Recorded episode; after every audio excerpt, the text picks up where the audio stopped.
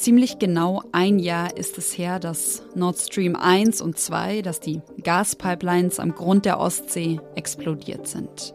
Und schnell war damals ja auch klar, dass es ein Anschlag gewesen sein muss. In mehreren Staaten liefen dann Ermittlungen an und die sind mittlerweile fortgeschritten. Und trotzdem, dieser 26. September 2022, genau 2.03 Uhr, diese Anschläge, sie bleiben einer der rätselhaftesten Sabotageakte unserer Zeit.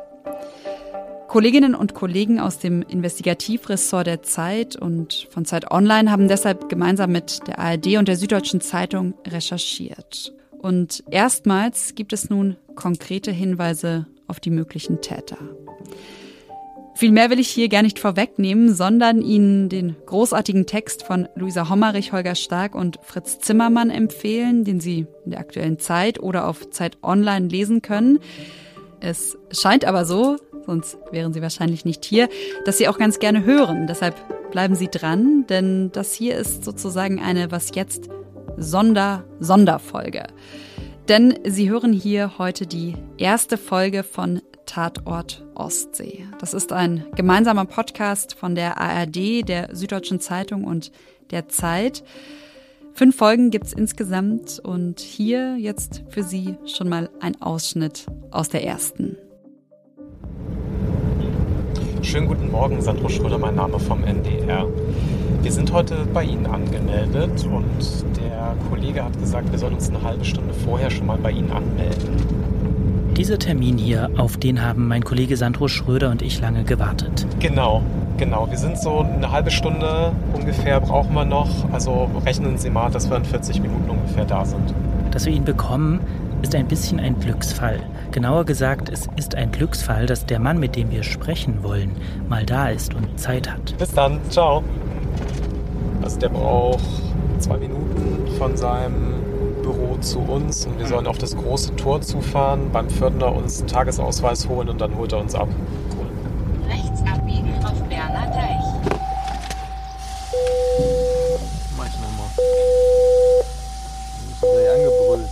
Moin, kommen Sie bitte rein mit Ausweise? Äh, wir lassen das Auto hier stehen oder was? In der Parkbucht? Ja? Sie müssen sich anmelden.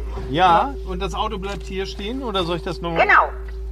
Wir sind 35 Kilometer nördlich von Bremen, an der Weser, auf dem Gelände des Seehafens Brake. Riesige Hallen, Kräne, Bagger, Güterzüge. An der Anmeldung sagt man uns, wir sollen gut aufpassen mit unserem Auto, die Züge würden nicht bremsen. Ach ja, und der Gabelstapler, der bremst übrigens auch nicht.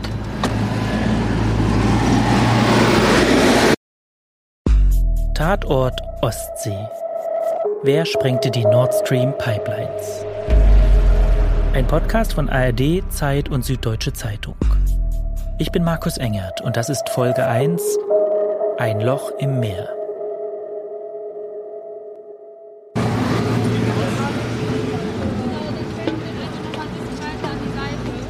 An einem Anleger wird gerade ein großes grünes Frachtschiff beladen. Und auf dem sind wir verabredet mit Helge Jürgensen, dem Kapitän. Der wartet auf der Brücke auf uns, 15 oder 20 Meter weit oben. Hallo. Willkommen an Bord. Hallo, moin. Wir sind hier, weil wir mit Helge Jürgensen über einen Tag im September sprechen wollen. Genauer gesagt über den 26. September 2022. Da ist das Frachtschiff Cellus in der Nähe der dänischen Insel Bornholm unterwegs. Wir waren auf dem Weg von Polen nach Schweden und wir hatten gerade so Bornholm passiert, befanden uns nordöstlich von Bornholm. Ich war gerade auf meiner Kammer zu der Zeit. Es war kurz nach sieben, das Telefon klingelte und der Chief Mate, das ist der erste Offizier, rief mich an und sagte, ich habe hier gerade was gesehen, ich glaube, wir haben hier eine Explosion oder sowas. Dass er auf die Brücke gerufen wird, auch wenn er gerade nicht selbst Dienst hat, das passiert Helge Jürgensen häufiger. Aber das Wort Explosion, das hat er in seinen 15 Jahren zur See dabei noch nie gehört. In der Kommunikation ist das manchmal so, dass das, also der Kollege kam aus, das war ein russischer ähm, Landsmann, wir reden auf Englisch, es ist ja für uns beide nicht Muttersprache. Insofern kommt es ab und zu zu Missverständnissen. Und dann gerade am Telefon auf die Schnelle, da habe ich richtig gehört, Explosion, das ähm, ja, waren wir nicht ganz, war ich mir jetzt auch nicht 100% sicher so, weil Explosion hätte, dachte ich, ja, Explosion auf dem Schiff, das hätte ich mitbekommen, ohne dass das Telefon klingeln muss. Helge Jürgensen steht auf, öffnet die Tür zu seiner Kajüte, eine steile, enge Treppe hoch nach links, eine nach rechts, schon steht er auf der Brücke und sieht etwas, das er noch nie gesehen hat. Also das war so leicht Steuerbord voraus, ähm, eine dichte Wolke überm Wasser gesehen, sozusagen. Ja, wie eine dichte Nebelwand fast, aber eben so auf einem Spot begrenzt. So. Wir sind dann nach Backbord gegangen, um nicht da reinzufahren, weil diese Wolke, von der ich erzählte, die wäre eigentlich direkt auf der Kurslinie gewesen. Jürgensen lässt die Zellus sofort ihre Route ändern, um der Stelle auszuweichen. Dann sucht er die Wolke auf dem Schiffsradar. Die Seekarten von damals hat er noch. Wir sehen unsere Schiffsposition mit einem Vektor, der so grob nach Norden zeigt aktuell. Und wir sehen eine Kurslinie. Das muss so hier unten 19.10 Uhr ungefähr gewesen sein, dass wir die Entdeckung gemacht haben und daraufhin dann den Kurs geändert haben. Dann sehen wir als nächstes die Nord Stream Pipeline hier ähm, mit Punktstrich in der Seekarte gekennzeichnet und zwei orangene Flaggen, einmal hier und einmal hier. Und das sind die Radar-Echos übertragen in der elektronischen Seekarte. Und die gelben Fähnchen? Und die gelben Fähnchen habe ich eingezeichnet, nachdem wir die Peilung auf dem Radar genommen haben. Von diesen zwei Zielen, ähm, also sprich die Wolken, die wir gesehen haben. Die Wolke ist knapp 6,5 Seemeilen entfernt, rund 12 Kilometer. Jürgensen notiert die Position. Dann entdeckt er einen zweiten hellen Punkt auf dem Radar, eine zweite Wolke, etwas weiter entfernt, Jürgensen notiert sich auch diese Position. Er gleicht die Koordinaten mit der Seekarte ab und was er dann sieht, direkt vor sich und auf dem Radar, das ist höchst ungewöhnlich. Genau, erst aus dem Fenster geguckt, dann aufs Radar geguckt, dann im Radar die Position festgestellt mit einer Peilung und das dann in unser elektronisches Seekartensystem übertragen. Und da kam dann im Ergebnis auch raus, dass es tatsächlich direkt über der Nord Stream Pipeline sich befindet. Bis heute ist unklar, was genau damals passiert ist. Aber das wissen wir. Was Helge Jürgensen und seine Crew da sehen, das ist ein Anschlag auf Europas Energieversorgung. Und damit irgendwie auf uns alle. In den ersten Tagen sprudelt das Gas so stark, dass das Meer an der Stelle kaum noch Auftrieb hat. Schiffe würde es nicht mehr tragen. Das Gasleck in der Pipeline erzeugt in den ersten Tagen quasi ein Loch in der Meeresoberfläche. Helge Jürgensen und sein Wachoffizier haben an diesem Tag also Leben gerettet. Und sie gehören zu den ersten Menschen, die sie gesehen haben, die Anschläge auf die Nord Stream Pipelines. Wir waren gerade so aus dem dänischen Seegebiet raus ins schwedische Seegebiet und habe als nächstes dann eine Security-Warnung abgesetzt. Das ist eine Warnung übers UKW-Funkgerät, welches die umliegenden Schiffe warnt. Eine Art Gefahrenmeldung sozusagen. Also, das klingt jetzt vielleicht ganz albern, was ich diese Frage, aber was sagt man da? Naja, äh, man leitet den Funkspruch ein mit Security, das spricht man dreimal. Also, das ist dann ähm, Security, Security, Security. Dann sagt man, wer man ist, in dem Fall This is Motor Vessel Cellus for my safety information, listen on channel. Ich denke, ich habe vielleicht 06 genommen, 06, das ist für so Intership-Verkehr der Kanal, den man nehmen soll. Und dann habe ich eben, ja, weiß nicht mehr genau, was ich gesagt habe, vielleicht, dass ich eine, ja, dass ich eine Beobachtung gemacht habe und empfehle, da nicht reinzufahren, in dieses Gebiet und dann die Koordinaten durchgegeben. Und als nächstes dann?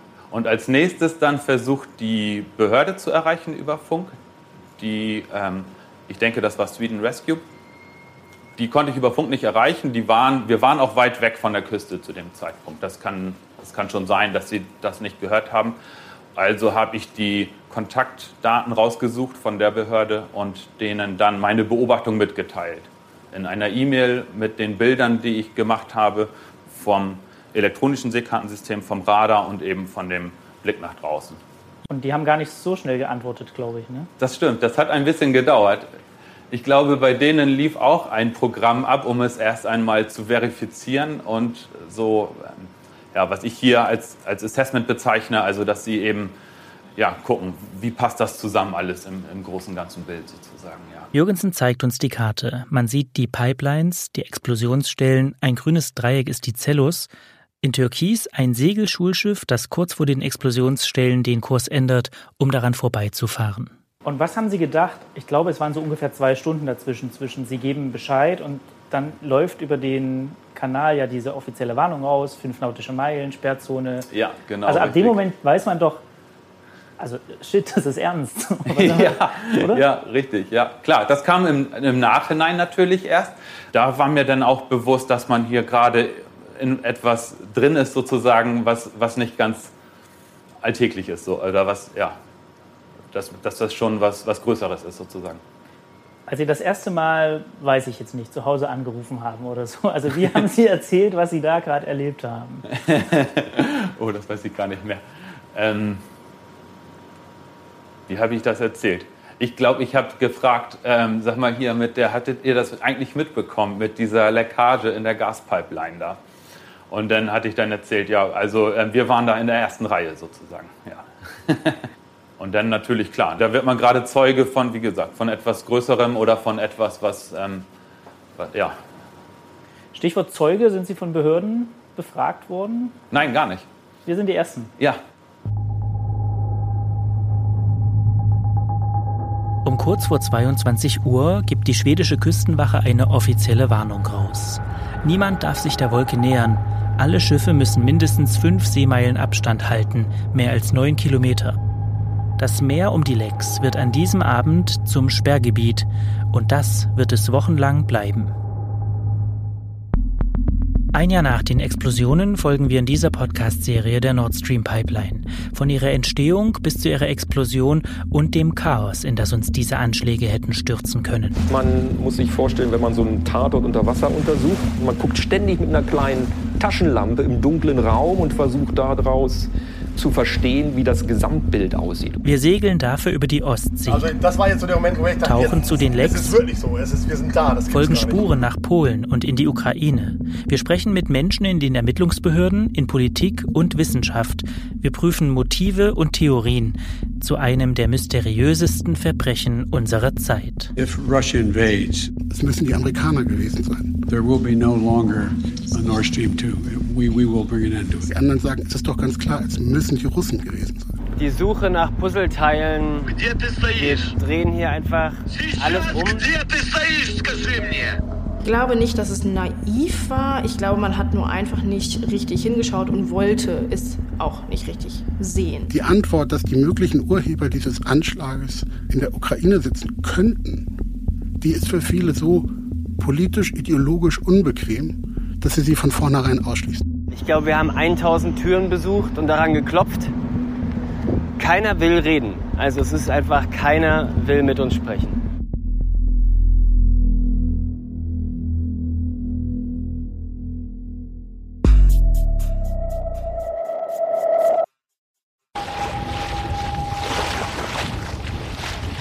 Diese kleine Stelle in der Ostsee, die an der die Cellus ihren Kurs geändert hat und an der Kapitän Helge Jürgensen die Warnmeldung abgesetzt hat, diese kleine Stelle ist gar nicht so weit weg von uns. Wenn wir uns morgen in Hamburg treffen würden, könnten wir zusammen nach Rügen fahren, dort auf ein Boot steigen, knappe 100 Kilometer raus aufs Meer fahren und dann wären wir da. Vor der östlichsten Insel Dänemarks zwischen Schweden und Polen. Es ist bemerkenswert, wie schnell wir das alles vergessen haben. Die Zeit, in der wir diskutiert haben, wie lange wir duschen dürfen, ob sich arme Menschen im Winter in Wärmehallen versammeln müssen, ob das Gas reicht, um unsere Industrie am Laufen zu halten. Es hätte für uns alle viel schlimmere Folgen haben können, was da passiert ist. In der Ostsee, 80 Meter tief, am 26. September 2022 um 2.03 Uhr in der Nacht. 2,3 auf der Richterskala zeigen die Seismometer auf Bornholm an. Für Menschen nicht spürbar, aber deutlich messbar. Eigentlich nur ein leichtes Erdbeben, eigentlich, denn was in dieser Nacht die Ostsee und Bornholm erschüttert, hat keine natürliche Ursache. Das ist kein Beben, zumindest kein geologisches, es wird aber schon bald eins werden, ein politisches Beben und ein wirtschaftliches. Also an diesem 26. September hat ja die ganze Welt morgens erstmal gar nicht verstanden, was da passiert ist. Ne? Diese erste Bombe ähm, südöstlich von äh, Bornholm, ähm, die explodiert so gegen zwei Uhr und ein kleines bisschen. Und was passiert ist, dass nur ein paar Seismographen am Anfang registrieren, dass da eine Erschütterung gewesen ist. Aber da gibt es keine großen Eilmeldungen ähm, und dementsprechend ist es an mir an diesen Morgenstunden noch erstmal total vorbeigegangen. Das ist Holger Stark von der Zeit. Er ist einer von vielen Journalistinnen und Journalisten, die seit dem Anschlag versuchen rauszukriegen, was da los war. Und das ist im Nachhinein natürlich wahnsinnig, also wirklich irre, weil ähm, wir erinnern uns alle an Frank Schätzing, äh, den Schwarm, und wissen seitdem, dass wenn Gas ähm, äh, austritt und ähm, quasi den Ozean spaltet, dann sinken Schiffe, die da, die da fahren. Das heißt also, in diesen 17 Stunden hätte potenziell richtig auch was passieren können, wenn zufällig ein Schiff in der Nähe dieser Gaswolke gewesen ist. So. Und ich habe erst so richtig an dem Abend äh, dieses Tages, als äh, die zweiten, dritten und vierten Sprengsätze explodieren, realisiert, dass hier ein politisches Verbrechen gerade passiert und, und was Großes, was potenziell auch, um ähm, mit den Amerikanern zu reden, ein Gamechanger sein kann. Also was wirklich die politische Landschaft, vielleicht den Lauf dieses Krieges, die Frage, wer ist Täter, wer ist Opfer, wer, wer tut hier was, verändert. Und dann gibt es dieses eine Bild, da ist ähm, äh, um 19 Uhr ähm, ein deutsches Frachtschiff in der Nähe, zufällig, was da gerade fährt. Und die rufen den Captain auf die Brücke und äh, nehmen dann ein Foto auf. Die sind so etwas mehr als äh, zehn Kilometer entfernt. Und man sieht, ähm, das dieses einzige erste richtige Foto, äh, was es von, dem, von, der, von der Tat gibt, unmittelbar Minuten danach. Äh, man sieht, wie die Ostsee so richtig blubbert und brodelt. Und es sieht aus, aus der Ferne, als wenn da jemand so ein Hot Tub, so ein Whirlpool angemacht hat, ja, und das blubbert so hoch und so. Und da war schon, für, da lag für mich buchstäblich in der Luft, ähm, dass da was sehr, sehr Außergewöhnliches passiert ist. Das Foto, von dem Holger Stark spricht, hat Helge Jürgensen gemacht, der Kapitän der Cellus. Am Horizont sieht man das Meer schäumen, blubbern. Es ist diesig, irgendwie neblig. Heute wissen wir, was das war. Und noch so eine Sache, die man fast schon vergessen hat. Es gab ja gar nicht einen Anschlag, sondern mehrere. Denn es gibt nicht eine Nord Stream Pipeline, sondern vier. Nord Stream 1 hat zwei Röhren und Nord Stream 2, die neue parallel laufende Schwesterpipeline, hat auch zwei. Einige Stunden bevor die Zellos und Kapitän Jürgensen sich bei der schwedischen Küstenwache melden, kommt dort eine Mail an. Morgens so halb neun ungefähr. Sie kommt aus dem Büro der Nord Stream AG. Gasdruckabfall. An beiden Anlandungsstellen wird ein Druckabfall beobachtet, wobei der Druck in Deutschland schneller abfällt.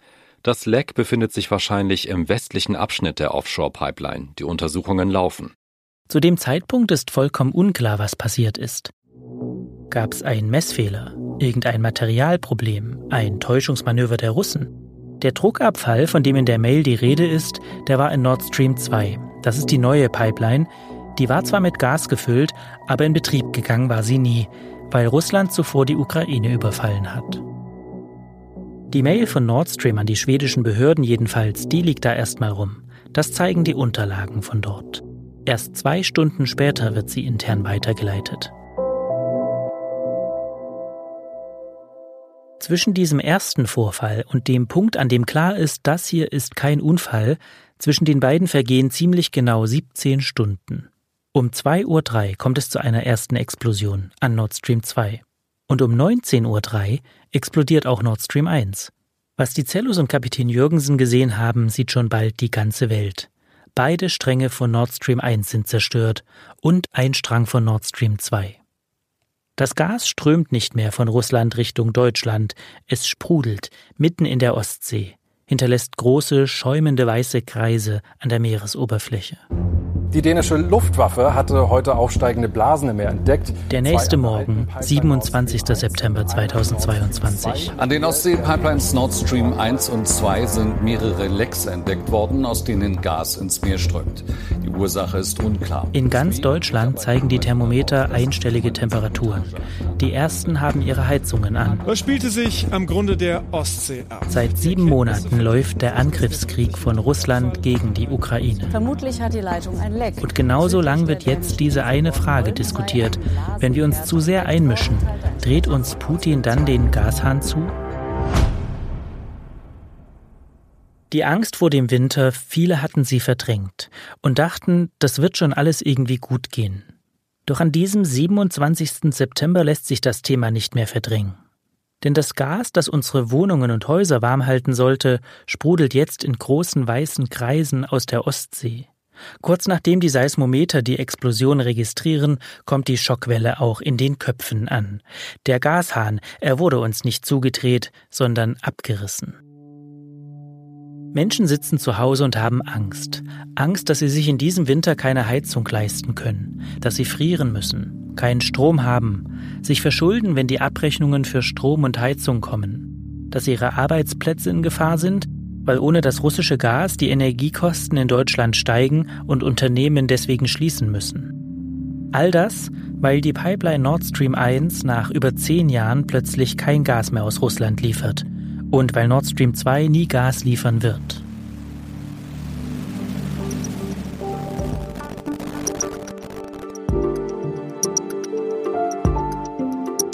Abruptes Ende, aber Sie können direkt weiterhören, denn die ersten beiden Folgen des Podcasts sind bereits erschienen und ich habe sie Ihnen natürlich in die Show Notes gelegt. Bis zum 17. Oktober erscheint jetzt jeden Dienstag eine weitere Folge. Ich wünsche Ihnen viel Spaß beim Hören und damit dann auch ein schönes Wochenende.